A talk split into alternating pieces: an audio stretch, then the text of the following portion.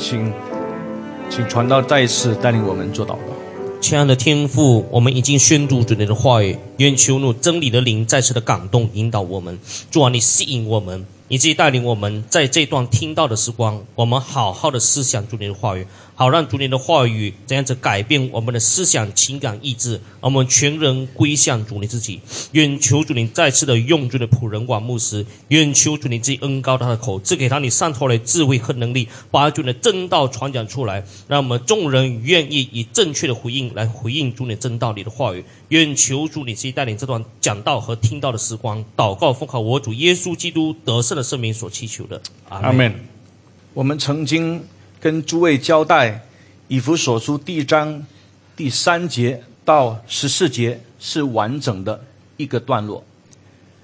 这个完整的一一个段段落，它是一个完整的句子，所以你看到这是非常长的句子，从三节到十四节，在这个段落的里面，你看到上帝他的基督耶稣里面赐给我们许多的恩惠。在第三节开始谈到上帝，他在天上要赐给我们各样属灵的福气，是什么呢？第四节他就特别谈到，在创立世界以前，上帝在基督耶稣里面拣选我们。换句话说，我们了解一个人他蒙恩得救，是因为上帝主权的拣选。不是因为我们能有什么的好处和能耐，这样你看到我们在上帝面前完全没有可夸。在第五节，圣经继续交代，又因爱我们，就按着自己的意志所喜悦的，预定我们借着耶稣基督得儿子的名分。在基督耶稣里面得儿子的名分，是上帝赐给我们属灵的福分。我们可以在人生当中有许多不同的身份，我们已经交代，最重要的身份是得儿子的名分，是在基督耶稣里面赐给我们的身份。今天我们在看下去的时候，我们在第七节里面就注意到，我们借着爱子的血得蒙救赎，过犯得以赦免，乃是照他丰富的恩典。这恩典是神用诸般智慧、聪明、充充足足赏给我们的。第三方面的恩典是什么呢？第三方面的恩典就是我们在基督耶稣里面蒙救赎，我们过犯得以赦免。这也是在基督耶稣里面赐给我们很很大很大的恩典。亲爱的弟兄姊妹，圣经在这里提到，我们是借着爱子的血得蒙救赎。这爱子是谁？这爱子当然就是耶稣基督。当你想起爱子的时候，你一定要想起耶稣基督，他披戴身体来过这个世界的时候，上帝亲自称这位道成肉身、他独生的儿子为上帝的爱子，在哪里呢？第一处的圣经就是当耶稣基督他三十岁开始出来传道的时候，他。接受施洗汉的施洗，那个时候，天上有声音说：“你是我的爱子，我喜悦你。”有没有？现在你看马可福音，你翻开马可福音，你看马可福音的第一章第十节、第十一节。马可福音第一章第十节、第十一节，当耶稣基督他出来传道的时候。圣经很清楚记载一些超自然的现象，因为当耶稣基督他从水里一上来，就看见天裂开了，圣灵仿佛鸽子将在耶稣的身上。第十一节很清楚的说，又有声音从天上来说：“你是我的爱子，我所我喜悦你。”这是耶稣基督蒙天赋。很清楚的这种宣告，他是上帝的爱子。另外一次在哪里呢？你特别可以看路加福音第九章，你翻开路加福音第九章，或者你先看啊马可福音的平行经文八章呃，对不起，第九第九章的第二的第八节，马可福音第九章，马可福音的第九章第二节到第八节，第二节到第八节，你特别会注意到第七节。第七节有一朵云彩来遮盖他们，也有声音从云彩里出来说：“这是我的爱子，你们要听他。”这是耶稣基督在相传的塔伯山上，他登山变相的情况。当时有以利亚的出现，也有摩西的出现。以利亚是旧约最伟大的先知，摩西是代表律法。这样你可以看到。律法与先知就是代表整个旧约，这整个旧约就是为耶稣基督做见证，那是很清楚的经文。所以，虽然出现了以利亚，虽然出现了摩西，但是我们要知道，以利亚不是焦点，摩西也不是焦点。以利亚和摩西都是指向耶稣基督，整个旧约是为耶稣基督做见证的。特别当你看路加福音第九章的时候，你看到摩西跟以利亚他们两个人同耶稣说话。你可以翻到路加福音第九章的第三十节，摩西、以利亚他们两个人同耶稣说话的时候，三十一节，他们在荣光里显现，谈论耶稣去世的事。请弟兄姊妹要特别留意“去世”这个用词，“去世”这个用词。这个希腊文，如果你回到旧约，把它翻成希伯来文，就是出埃及，Exodus。所以旧约里面谈到出埃及那个希伯来希伯来文，就是这段圣经里面谈到去世，这希腊文是完全等同的，就好像你在旧约里面你看到 Messiah 这个希伯来文，也就是新约里面的 Christus 基督，是完全是一样的。那你一定会很很惊讶，为什么谈论耶稣去世要用出埃及这个字眼呢？换句话说，耶稣就去世这个事情跟出埃及是有关系的。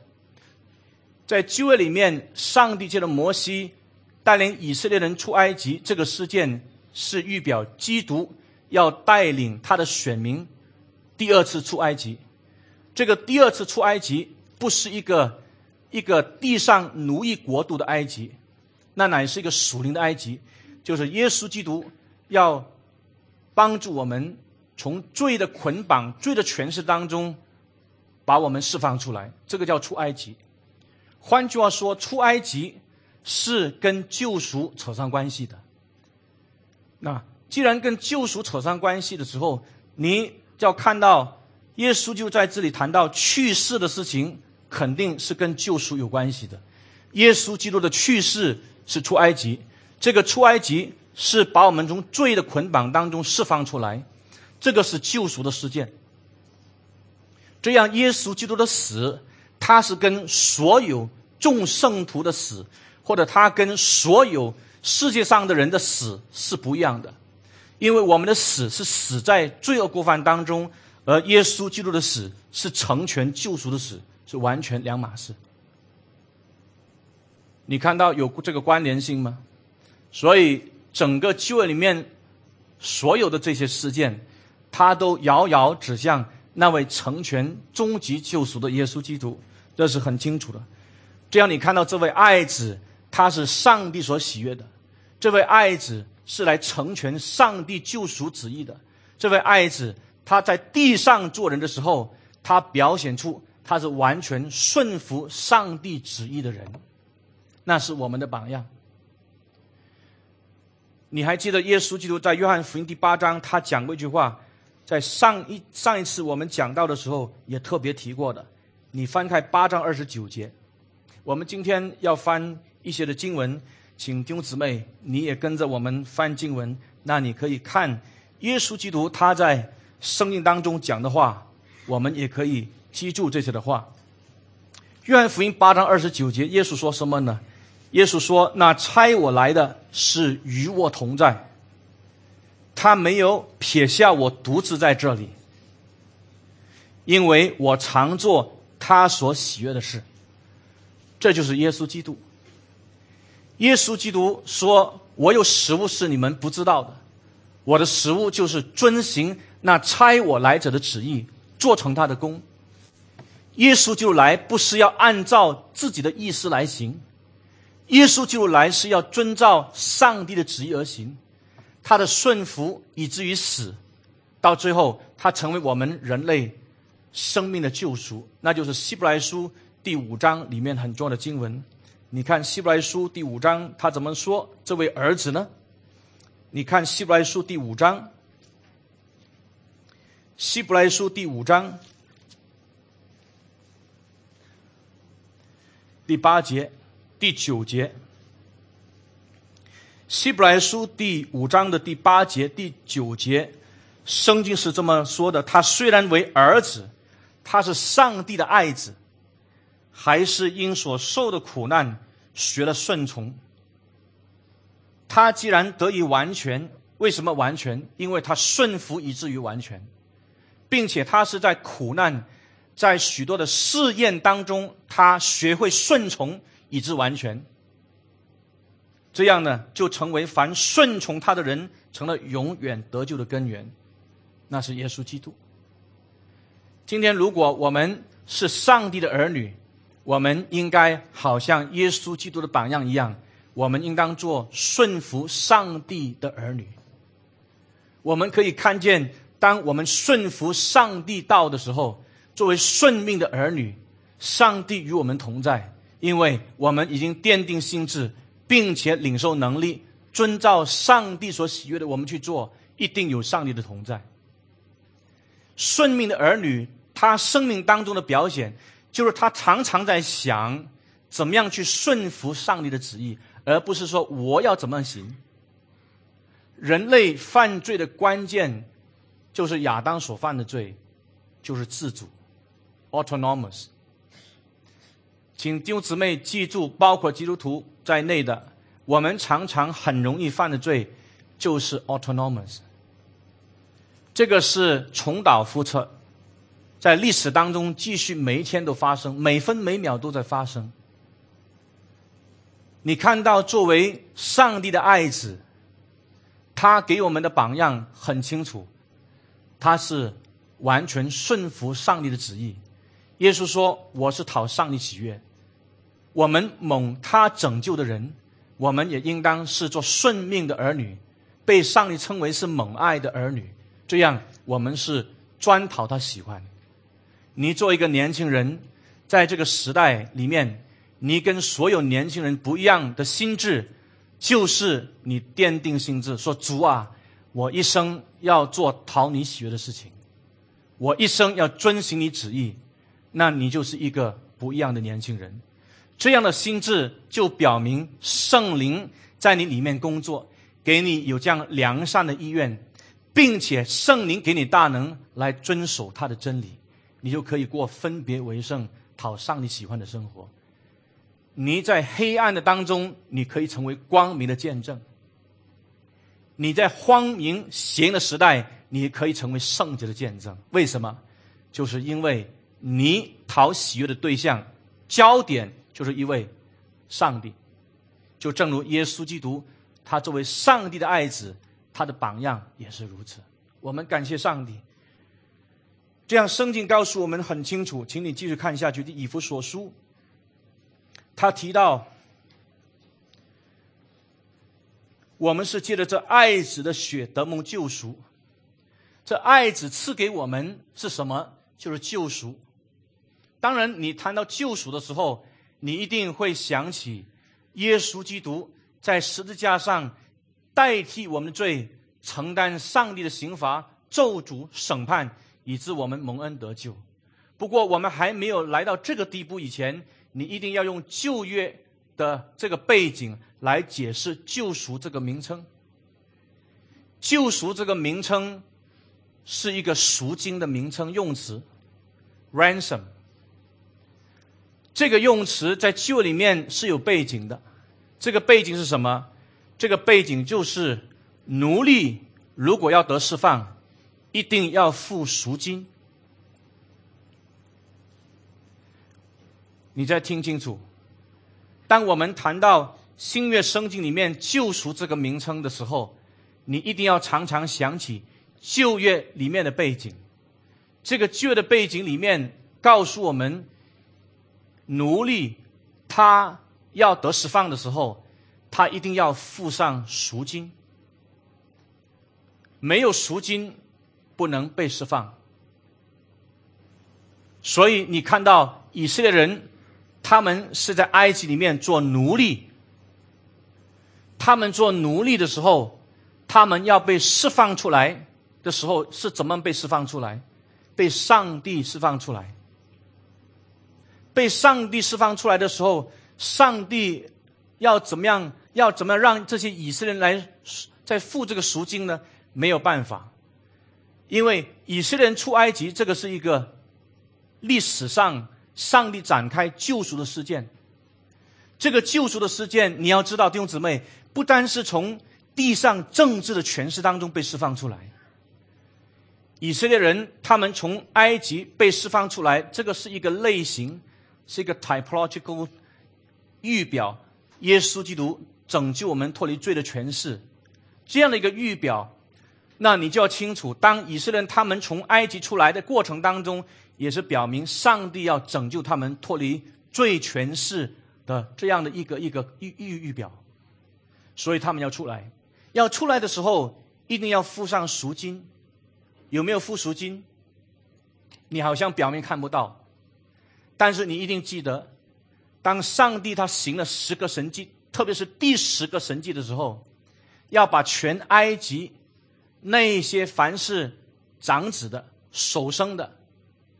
他都要把他灭绝的时候，唯有以色列人，他们的长子没有被灭绝。为什么？因为已经付上了这个赎价。这个赎价是什么？就是逾越节的羔羊。你有没有看到？所以先有逾越节的羔羊牺牲。逾越节的羔羊。是一岁的羔羊。为什么是一岁的羔羊？一岁的羔羊是最强壮的。强壮的羔羊代表完全。所以这一只逾节的羔羊要献上，流血牺牲，把羔羊的血涂在这个门楣上，把这个羔羊的血把它涂在这个门框上，这样。那个灭首生的灵，他就约过，所以叫做约节。为什么越过呢？因为有羔羊血附上赎价，使到这些以色列人他们被保守起来，不被灭绝，所以他们是这样出埃及的。你就可以了解这个事件是预表耶稣基督，他要流血牺牲，买赎我们这些罪人，这是很伟大的事头事件。那你就可以看得很清楚，流血是很重要的。流血为什么这么重要呢？因为上帝已经在聚会里面定了一个很重要的原则：要罪的赦免，一定要有流血牺牲。我现在要比较清楚来解释旧里面谈到流血这个很重要的问题。你翻开利未记第十七章来看。立位记第十七章，因为这一章圣经，他特别来谈有关于流血的事情。立位记第十七章，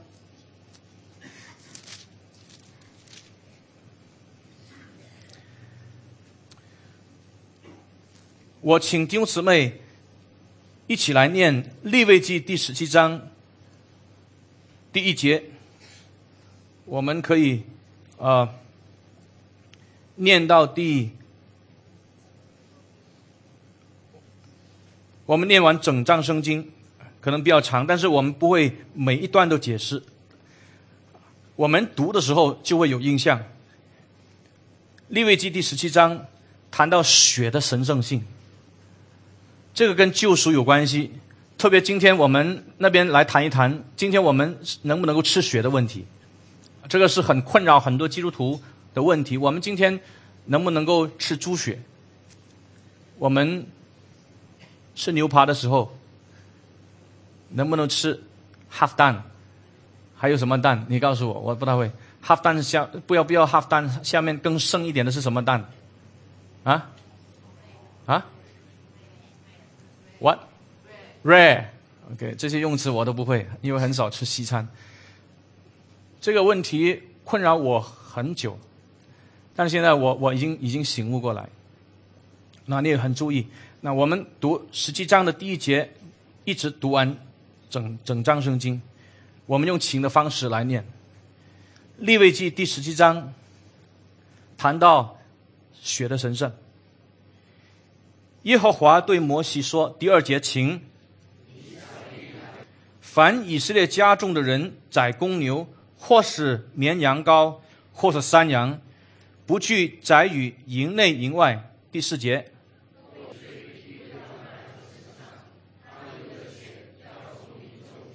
你要明白，从民中剪除可有不同的解释，要看那个上下文。从民中剪除，可以严重到一个地步，就是死刑。你你是要现在明白哈？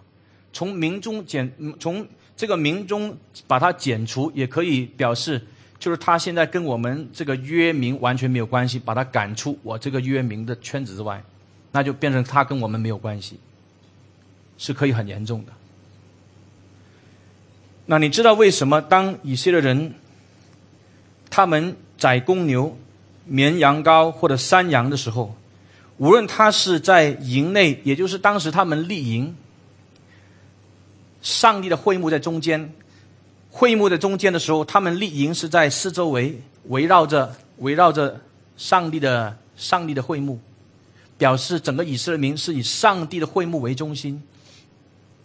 然后，如果他们宰牛羊、宰山羊、宰绵羊羔，他们是在这个营内来宰，或者在营外来宰，而不是把把这个献给耶和华的公物，他带到上帝的会幕那边，那个血不是把把那个不是把那个血把那个公物带到呃上帝的会幕面前来宰了来流血的话。这些人，他们要在民众剪除，很可怕的哈。你你再看下去，那第五节就解释为什么了。你看第五节，这是为要使以色列人把他们在田野里所献的祭带到会幕门口，耶和华面前交给祭司，献于耶和华为平安祭。这是特别提到献祭的，所以献祭。的牲畜，他们不能随意在营内或者营外来宰，一定要带到耶和华的会幕那边去宰杀，是交给祭司来处理。血要在会幕那边来倾倒，这是很等下我们会看得很清楚的。这个这个这个记载第六节，请你们念第六节，预备一二三。他们不可再献祭给他们。行邪淫所随从的鬼魔，这要做他们世世代代永远的定力。请注意，献祭一定是给上帝的。你宰杀牲畜献祭的时候，一定是带到会幕面前，血要洒在会幕那里，血要倒在那里，你不能在其他的地方。这是很严肃的事情啊！第八节，请你们念，预备，一二三。若不带到会幕门口献给耶和华，那人必从民中剪除。民中剪除就是他跟这些月民完全没有关系，甚至被判死刑，严重到这个地步。第十节，请你们念，预备，一二念。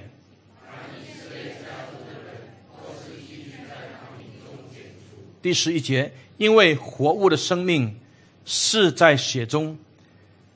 我把这血赐给你们，可以在坛上为你们生命赎罪，因血里有生命，所以能赎罪。十二节，请。凡以色列人或是寄居在他们中间的外人，若啊，对不起，十三节可能在解释。你看，特别是从第十节一直到第十二节，这一段是谈到吃血的问题。你知道为什么不能吃血？为什么不能吃血？不能吃血，因为在旧约里面还有很清楚的概念，血不单是代表生命。血就是生命，这是第一样，请你特别注意，血就是生命。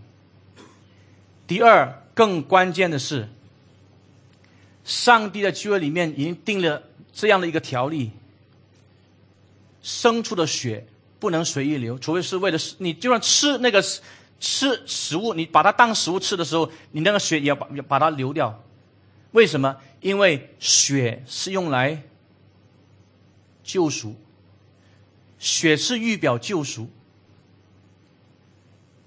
血里面有生命，血不单是代表生命，血就是生命。第二，血是预表这种救赎的功能。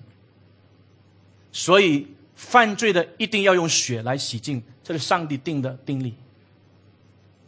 因为这个缘故，你就明白，就让你吃羔羊。你吃牛，你吃什么？你把它当食物来吃的时候，这个动物的血，它一定要把它倒出来。你你不能吃血。弟兄姊妹清楚吗？那所以，因为这个这个血的神圣性，以致我们要知道，他们当时如果吃血，他就在民中被剪除，因为他破坏上帝要借的血。作为一种预表基督救赎我们的功能，这样的一一一一种做法呢，那么他他就是在民众被剪除，这是我们要很清楚知道的事情。那如果是这样的话，我们今天要谈一谈，我们基督徒能不能吃血？因为来到使徒行传第十五章的时候，使徒以及教领袖。他们在耶路撒冷开了第一次的神学会议。保罗代表外邦的使徒，在当中跟他们一直辩论，到底要不要遵守犹太的律法。后来他们定义，就是那些累死的动物，他们不能吃，血也不能吃，啊，不能翻奸淫等等，他们要遵守啊。除此之外，就就可以比较比较相对去处理这些问题。那边也提到不能吃血，那我们今天就要谈一谈我们能不能够吃血的问题。能不能够吃血的问题，我们就先明白了，就是旧约里面立位记十七章这边谈到血的神圣性，而且这个血是预表耶稣就救赎的功能，它是一个，它是一个呃，怎么叫做呢？typology，它是一个类型。它是一个预表，是指向基督。这样，基督既然已经成全了救赎，这个预表性的意义还存在不存在？已经不存在。我在说血的神圣性，特别是谈到它救赎功能的预表性，是因为指向基督。今天，基督耶稣他已经在十字架上流血牺牲。他成全了上帝的救赎。血是一个 typology，它是一个预表。这样实体是耶稣基督，实体已经成全救赎以后，预表的意义还存在不存在？不存在。今天基督徒要遵守的是道德法律，而不是祭祀的法律。在旧约里面有三种法律，第一种是祭祀的法律 （sacrificial law）。第二种是民事的法律 （civil law），或者叫做 judicial law。第三种的法律是叫做道德律。祭祀律包括利未记第十七章，这章的圣经是谈到血的神圣里面有救赎功能，上帝是这样子定的。实体成全，这个预表的意义就不再存在。所以今天我们不再献羊，不再献牛，啊，我们当然也不献鸡啊，那些那些民间信仰拜拜的啊。我们今天有耶稣基督，既然有了实体，预表的意义已经不在，所以今天我相信我们可以吃血。但是我这样子讲的时候，请你再特别注意，因为圣经还有一个更高的总原则来谈到约束我们能做不能做的事情。就是凡事都可行，但不都是凡事都有益处。凡事都可行，但不是凡事都能造就人。凡事都可行，凡事不要受他约束。如果我们感到很多弟兄姊妹他们对赤血还是有很大的困难，我自己个人的建议是说，不要随便赤血。你知道，在冰城。咖喱面里面，他们是放猪血，很好吃。以前我在神学院读书，在周末到不同地方来服侍的时候实习啊，到了码头的地方，有一摊咖喱面是特别好吃的，它放很多这个猪血啊。我有些时候吃，有些时候没有吃啊。那今天我们吃牛扒的时候。是不是全部都要吃 well done，half done，还是要吃那个刚才你说什么 gray，gray，gray，gray 是怎么样的？啊？十八仙啊，二十八仙啊，我吃过，嗯，我我跟师母有一次到美国贵人学院上课的时候，我一个朋友。他他说一定要到这个餐厅去吃。他说你你你你你你听我讲，你这次吃的时候，你不要做 well done 的，你也不要做那个 half done 的，你要做那个可能是 gray，因为它出来那一片的牛肉是很生的，血很多。我一咬下去的时候呢，啊，这个汁跟那个血啊，哇，那一餐真难吃啊，哎。他们吃的津津有味，我很难吃啊！师母那个比我好，他他聪明，他叫牛，这个叫什么？ribs，他是那那个是 ribs，我的是整片的，我吃的很辛苦，到最后没有没有完成大业啊！因为是他请的，不好意思，吃在嘴里面已经吃了，嗯，很困难，而且还是有挣扎，到底这样能能吃吗？啊！另外也想到卫生不卫生啊。不过我们刚才，如果你了解了利未记第十七章以后，你就可以明白，血原来是上帝定了，是有这种救赎功能的预表性，所以血的神圣是我们要尊重的。因为血的神圣性，圣经在创世纪第九章那边就谈到，凡流人血的，他的血要。也要必被人流，什么意思呢？你把人的生命夺取了，他流血，你的生命也要也要代替。因此，Reform 神学是赞同死刑的，虽然很可能有一些的基督教的宗派他们是不相信，但是我们是基于血的神圣、生命的神圣性，我们是赞同这个死刑的。我们现在言归正传，我们再回去看以弗所书。以弗所书第一章，那你就可以看到呢。保罗在解释第七节的时候，他是有很重的就业背景来去解释的。我们借着爱子的血得蒙救赎，过犯得以赦免，乃是照他丰富的恩典。这丰富的恩典，在第八节。保罗说：“这恩典是神用诸般智慧、聪明、充充足足赏给我们的。上帝用不同的管道，上帝用不同的智慧，上帝用不同的方式，把这恩典丰丰富富赐给我们，充充足足赏给我们。这是完全是超过我们所求所想的恩典。我们怎么可以想到，我们这个本来？”是要下地狱，本来是要面对上帝永世审判的人，本来是面对上帝的咒诅的人，竟然上帝在基督耶稣里面这样拣选，这样拯救，这样把赦罪的恩典赐给我们，是我们完全不能想象的事情。所以在这里，保罗要强调的是，人在得救的事情上，完全是上帝的恩典，人完全没有功劳。这个是 monogeism，这个叫神恩独作论。人不是跟上帝一起配合来完成上帝的救赎，这是阿弥念主义啊，神人合作论不是。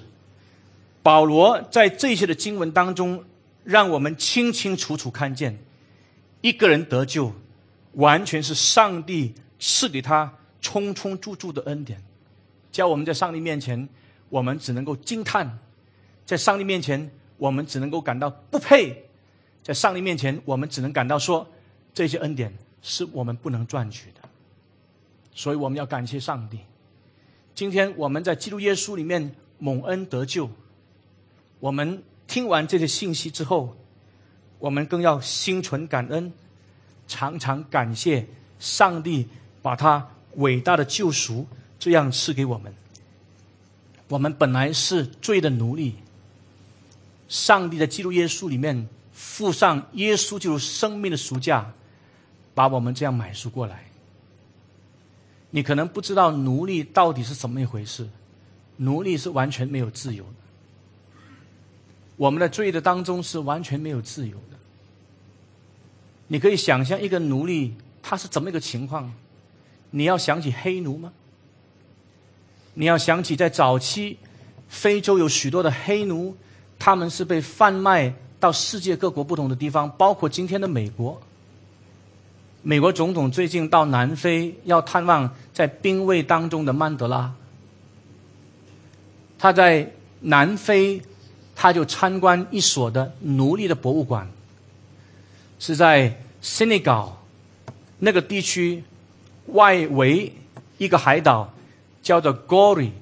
这个岛上有一所博物馆，叫做奴隶的博物馆。这这个博物馆里面有一个地牢，当时的黑牢黑黑奴从新内港那个地方，那么就坐船到 Gori 岛，他们就被锁在。这个地牢里面，这个脚被这个脚镣锁住，没有自由，没有食物，没有水。你想象一下，黑奴他们以前过的日子是怎么样？然后他们就要开始排队，就经过一个门，这个门叫做不归门 （Door of No Return）。啊，翻译正正确。它就是叫做 door of no return。为什么叫做 door of no return？经过这个门以后，往外走，就是到了码头，坐船，然后就被卖到美国去，卖到美国，再不可能回家乡。卖到美国，再没有生命的自由。卖到美国，前面生死未卜，前途茫然，绝望。所以那个叫 “door of no return”，不归门。当你看《新洲日报》，哎，当奥巴马他站在那个不归门的时候，他凝视前面，可能在想起他的祖先以前在南非怎么面对这种被奴役、受捆绑、做奴隶的痛苦。他今天竟然是美国总统，他是一个自由人。我们更是如此。我们今天在基督耶稣里面已经罪的赦免，我们不再成为罪的奴仆，我们是成为耶稣基督的仆人。为什么？就是因为耶稣基督他已经为你付上他生命的赎金 （ransom）。把你这个不配的人，死在罪恶过犯捆绑的奴隶，把你买赎过来，成为上帝的儿女，这是上帝给你很大的恩典。我们站起来祷告。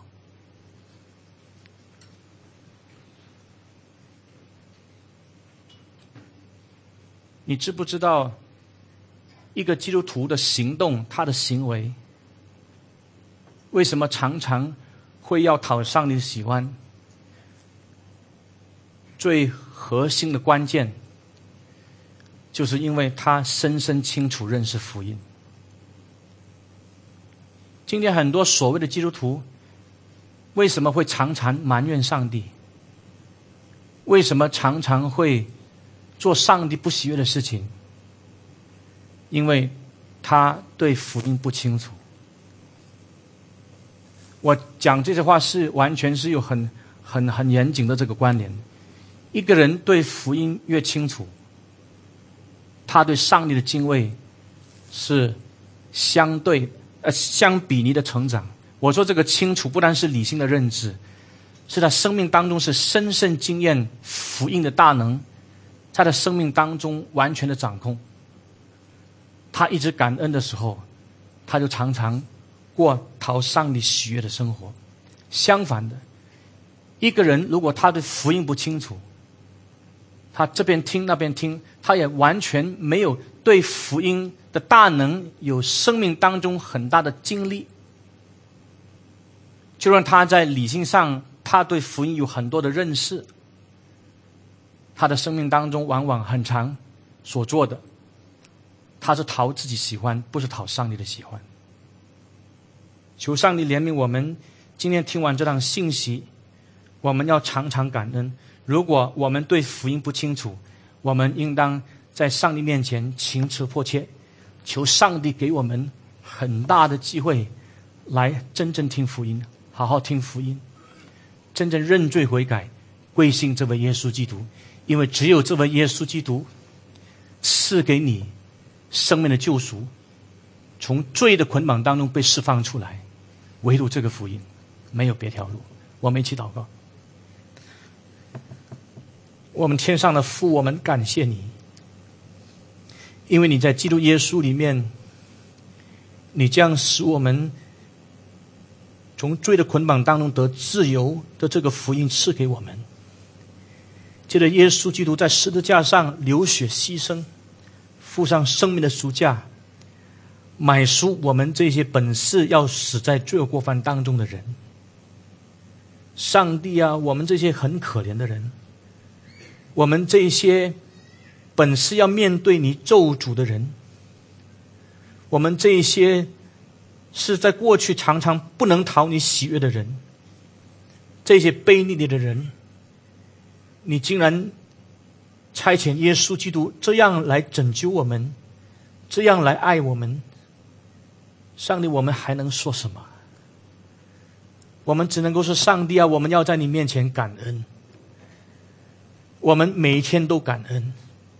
每时每刻都感恩，因为你实在是我们的救赎主。求主常常帮助我们，继续经历福音的大能。